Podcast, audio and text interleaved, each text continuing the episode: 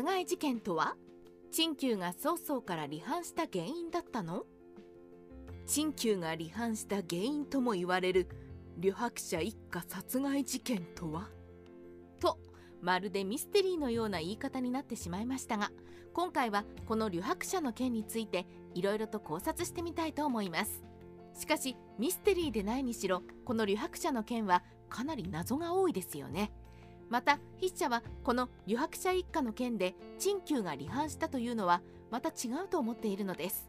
しかしその考察を述べる前にまずはこの旅白者とはについてもう一度おさらいしていただきましょう。曹操の帰郷時に起こった悲劇。董卓は上洛し検定を擁立し朝廷の権力を欲しいままにしました。この時に曹操は董卓に招かれます。しかし曹操は暴虐の限りを尽くす董卓についていくことは避けようと考えました。というわけで劉備にも負けない速度で帰郷そしてこの際に起こったと言われる逸話が旅白者一家の殺害事件です。旅白者一家殺害事件。まずこの旅白者一家殺害事件について少しお話ししておきたいことがあります。この話はあくまで逸話であるということ。そして真偽が不明であること。これはご理解ください。実際に聖史三国志にはこの旅白者一家の件は載っていません。それを踏まえつつこの件についてお話しします。展開が複数ある謎。さて旅白者という人物は曹操の知り合いです。また曹操が立ち寄った際には留守であったのは共通であることははっきりとしています。しかしその後の展開が違うのが謎なのが旅白者一家殺害事件です。義書では旅白者の息子たちが曹操を脅して馬と荷物を奪おうとしたので曹操は殺害してしまいます。戦後では旅白者の息子たちは礼儀正しく曹操に相対するも疑心暗鬼になった曹操は息子たちの寝込みを襲って殺害しています。移動造語では曹操は夜に食器のぶつかる金属音を武器の音と勘違いしての殺害になっています。正当防衛疑心暗鬼勘違い。どれも曹操は旅白者の子供たちを殺害して最終的には旅白者までも殺害してしまうことになる事件です。曹操の悪役化の一端。さてこの旅白者一家の件は聖史三国志には記述がないものの有名な逸話となっています。また移動造語ではこの時に曹操が俺が他人に背こうとも他人が俺に背くのはならぬと言ったとされています。三国志演義でも有名なあのシーン。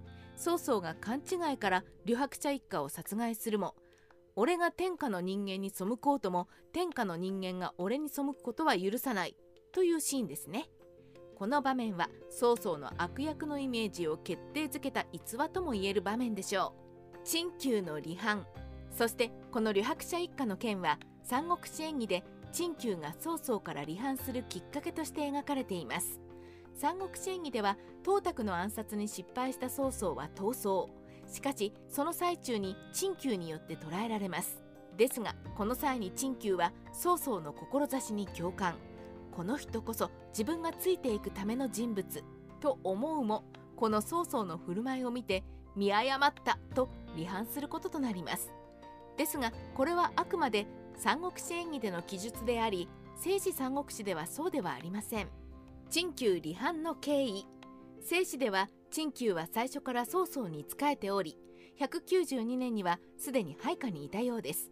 そして194年曹操は徐州の東県を攻撃すると陳旧に東軍の守備を任せます。しかし曹操軍の大部分が離れた隙をついて陳旧は謀反を企みます。この陳旧が離反反逆した動機としては袁紹と同盟して自分を攻撃すると考えた不安から曹操への疑いを抱いたともされていますがこちらでも詳細は不明です。そしてここについて少し考察してみたいと思います。陳旧はどうして離反したのか。191年に国山軍の反乱をきっかけに曹操は袁紹に東軍大主任命を上奏されました。この頃曹操は古母藩の遺族と共に王京という豪族を殺害しています。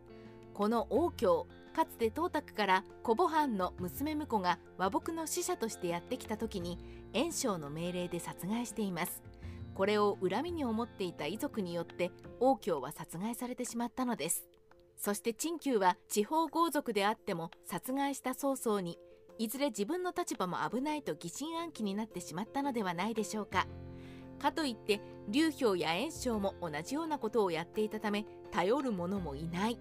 そこで呂布を使って曹操に反旗を翻し自分の立場を守ろうとした。